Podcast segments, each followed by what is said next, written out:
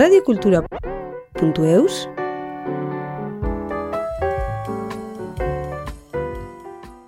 Emankizun honen helburua sinplea da. Musikari edo kantari baten ibilbidean eta filosofian sartu eta aldi berean bere kanta batzuk deskubriarazi. Niko Perre, frikun afrorok taldearen musikaria eta kantariak bere ibilbide artistiko aberatsa aurkeztu dauku punk musikarekin hasi, Afrikar edota kumbia soinuetarat igaro arte, ahantzigabe greziar kulturaz eta musikaz duen zaletasuna.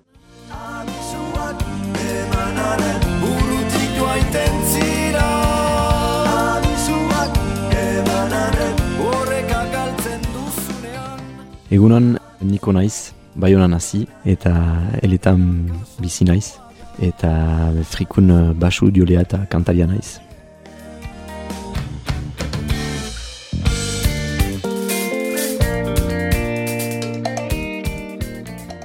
Ene ama bazituen eh, binilo hainitz e, txian. Eta mm, hola deskubritu dut eh, musika mota mm, asko. Gero bon, berant hasi naiz diotzen basua, zenta hasi niz diotzen musika ama bosturtekin, autodidakta bezala. Eta ala, maite nuen basuen soinua eta erritmoak maite ditut asko. Eh. Bo gero, banuen osoko bat e, diotzen zuela mm, basua, Eta hola hasi zen ere bai, eh, ikasi nun pixkat eh, berarekin. Mm.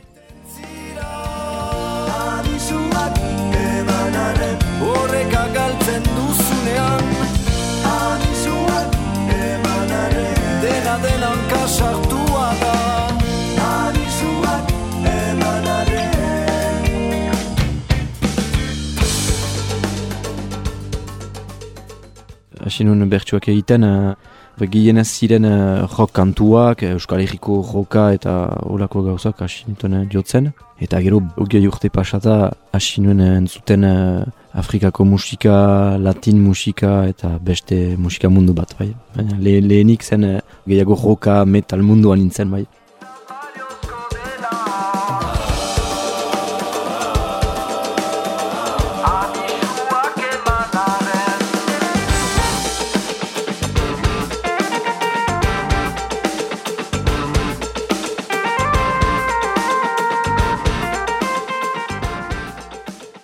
Historio pixkat uh, irringarria da, zenta hemen Euskal Herrian hasten gira entzuten adibidez taldeak edo kantariak Fermin Muguruza bezala. Eta egun batez entzunun uh, The Clash eta Tutzen The Metals. Eta huartu nez, kantoriek ezagutzen dituz, euskeraz eta eta hola deskubritu dut e, Tutzen The Metaleko mundua, jege mundua.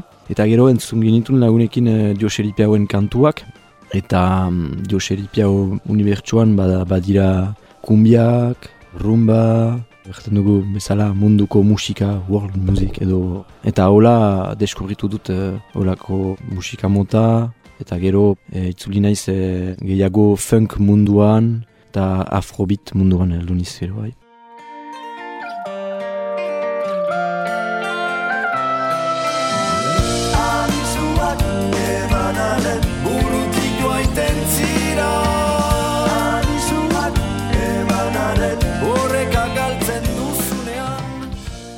Asiniz, amasai urtekin uh, jotzen uh, punk talde batean, etzen zela varlean, zen uh, anarko-punk talde bat. Egin ginitun uh, iru bira Europan, eta gure kantuak uh, kompositzen uh, ginitun uh, gureak ziren, eta ala, hola asinaiz bai, jotzen, da beste musika mota bat ere bai. Eta pixkanaka, pixkanaka, ezagutu ditut iparaldeko edo eskoaleriko musikari batzuk, eta asiniz uh, jotzen uh, talde desberdinetan, uh, ala, hola hasi zen.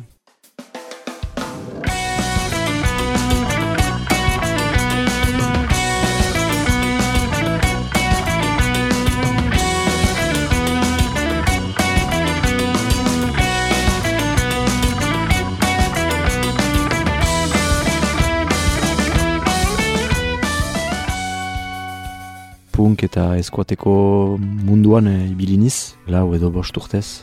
Eta hogei eta bat urtekin e, erabakinun e, ustea varlean punk talde hori.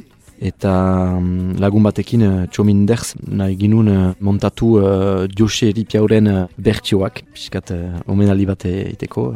Jose Replay deitzen zen bai, taldea. Eta, be, uf, azkenean, e, ibilida asko, zenta baginitun e, Jose Ripia horren hogei bat kantu proposatzeko zuzenean, eta egin ginun e, bira bat e, bost urtez edo, piskat eskaleri osoan, egia erran.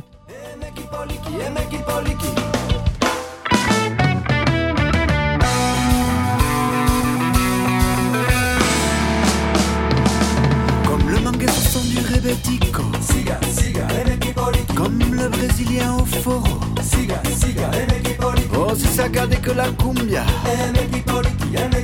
Respire ce rythme et n'oublie jamais ça. Siga, siga, Berdenboran beti txominekin montatu dugu uh, kumbian bero taldea, latin musika eta kumbia, gehienez kolombiako kumbiak. Kumbia ez da ezaguna salsa edo son kubano bezala eta, baina Latin Amerikan uh, zabala da zen badira kumbia desberdinak. Eta adibidez, gu egin ginitun uh, Kolombiako kumbia, eta bada Argentinako kumbia, Peruko kumbiak ere bai badira. Eta musika mota hori deskubritu dugu berriz ere Dioseri Piau taldearekin. Zenta egin dut uste uh, bertsuak uh, Kolombiako kumbiarekin eta beste musika mota Bada kantari bat, uh, deitzen dela Rodriguez, eta kantatzen du Margarita kantua, eta hola deskribitu dugu ere bai uh, musika mota hori, eta nahi, nahi ginun uh, holako musika partekatu hemen Euskal Herrian.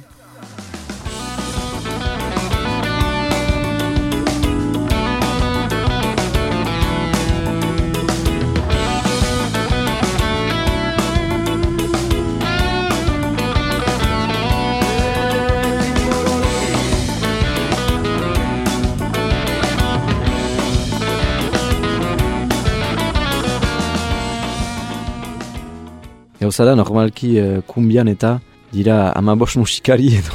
Eta basea da dira perkusioak, kongak, bongoak, gero akordeoia, kontrabasua, izkiak atope, guiroa, perkusioa gehienez. Sasofoia, tromboia eta baina gu montatu dugu uh, ekipa tipi bat.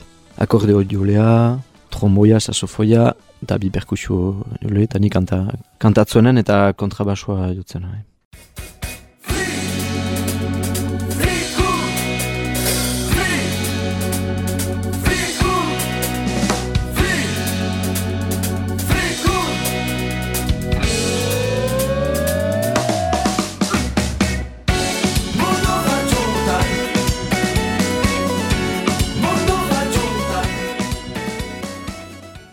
Tipia naizelarik, e, egon naiz e, sei urte arte e, baiunan eta gero etxaldeak eta e, egin ginun, ioldin egon gira. Eta ioldin kantatzen zen, bai ez dakit. Eta hola ikasi nun e, kantatzen e, jendekin eta pestetan eta gero e, hola ikasi dut. Bai erakasle batekin e, lan egiten dute, e, hola, hola hasi dut bai. Ez dakitzen nahi dudan, mundu faltu baina ongi dakitzen ez dudan nahi. Noski bai ez bosa sola. Den zelo zaku opa da bilizezia eta lefta Zuren zutea denbora falta.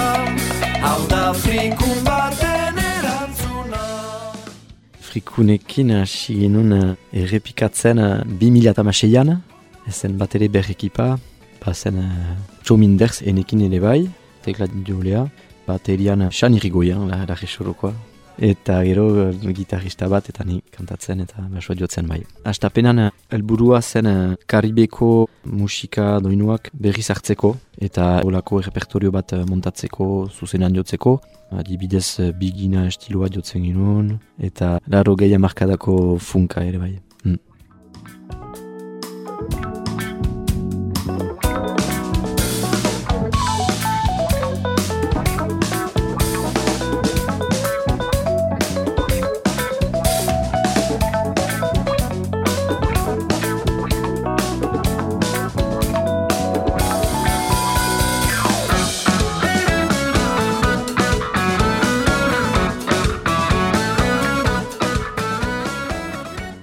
Lehen diskoa 2008an. Atera dugu hori zen bai gehiago bigina estiloetan eta beste ekipa batekin. Egia erren eh, zen sobera ibiltzen, bon, eh, jotzen ginun batzutan eta gero ginen eh, amak proiektu artean, musikari guziak, Fer, hola pasatzen da ere bai pixkat musika munduan. Eta atera dugu 2018an mundu faltsuntan kantu hori, bideoklipa batekin. Eta gero pixkat erori da, dinamika galdu dugu. Eta be, covid heldu da, ere bai. Eta be, ber momentuan, covid momentuan ekipa aldatu da, guai lau gira. Bada Jon Erviti baterian, tekletan Xabi Leon, gero Chantile Garto uh, gitarran, eta ni basuan eta kantatzen dut. Besteak koruak egiten dituzte ere bai, eta xampleak erabiltzen ditu bai Jonek.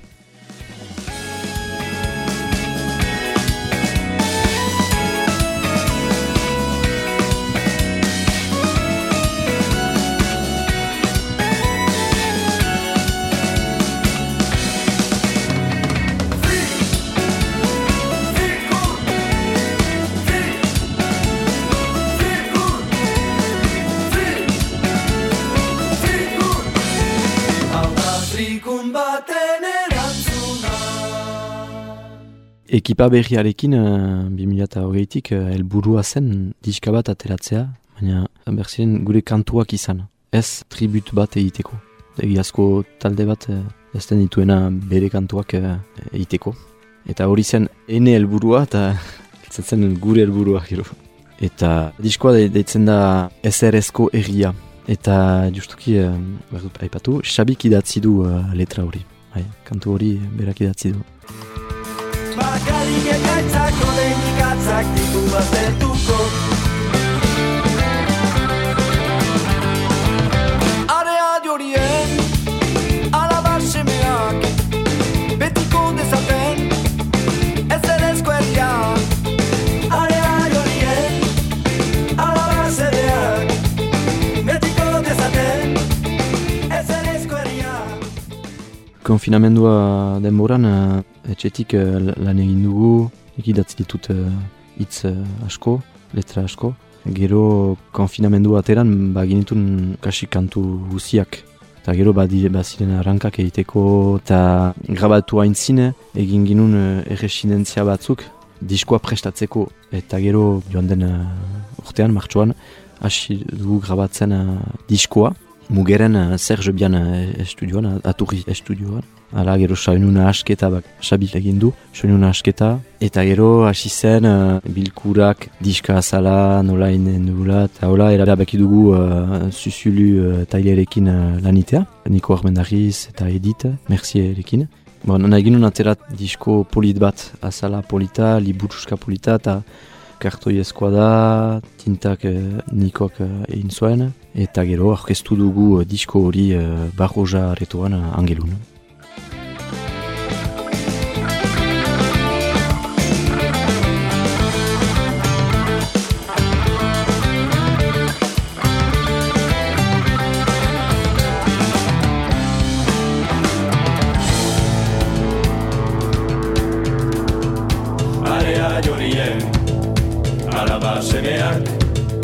retoan uh, angelun. Lehenik uh, musika idazten dugu, elgarrekin uh, diotzen dugu uh, entsaio lokalan, grabatzen ditugu uh, entsaioak, eta gero sekatzen ditugu soinuak eta, eta nik idazten ditut uh, letrak horita gero. Egia ezan, oai uh, gehiago jok, gehiago jok da, eta entzuten da, oai ze musika entzuten duguna.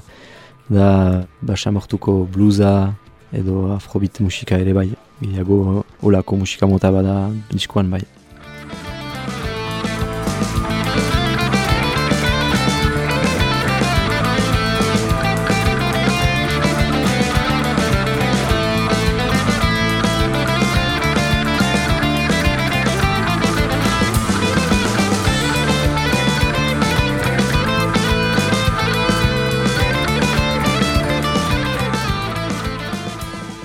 Egia ezan ni Euskaldun behia naiz. Bon, eh, aspalditik ikasten dute Euskara, eh, kolegioatik, ma, frantses kolegioan nintzen. Eta gure artean erabiltzen dugu Euskara denbora erdian. Dugu, me, baina ikastaldiak egiten ditugu eta nahi dugu sigitu uh, idaztea Euskaraz eta eh, guretako biziki importantea da bai. Mm.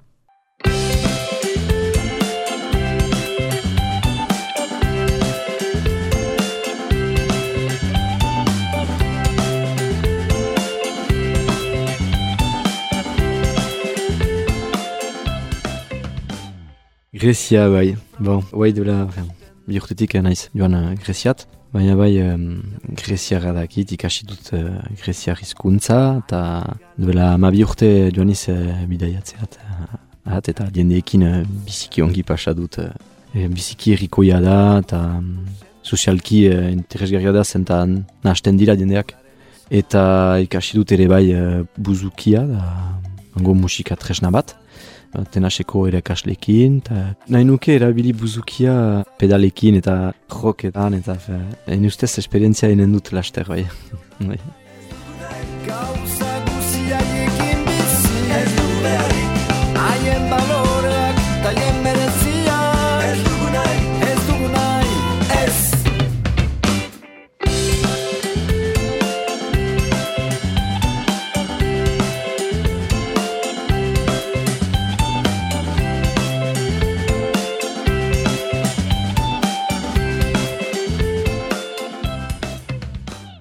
gero ere pertsonalki egiten du uh, aire hartzea beste leku batean eta bere ziki grezian niretako zen da hango musika biziki maite dut eta beti fen joaten aizelarika joaten izikusteat eta entzuteat musika taldeak rebetiko musika taldeak eta waiko musika ere bai. Han baituzte ez dakit zonbat musika motak. Zenta dira um, triangulu batean ekialde eta mendebalde artean eta gainean dute iparaldean badute um, Bulgaria eta orduan musikariak dira poa, biziki polita da musika mm.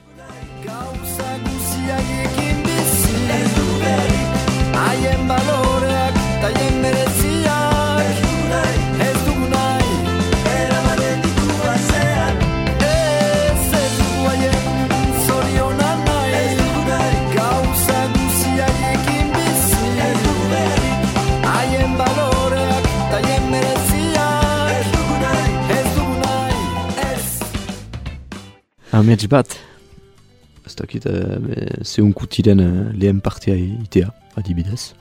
Zendako ez?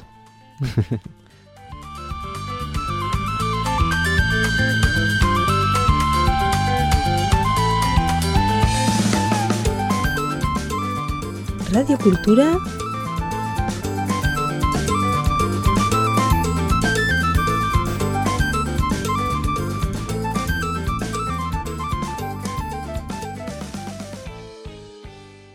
Santo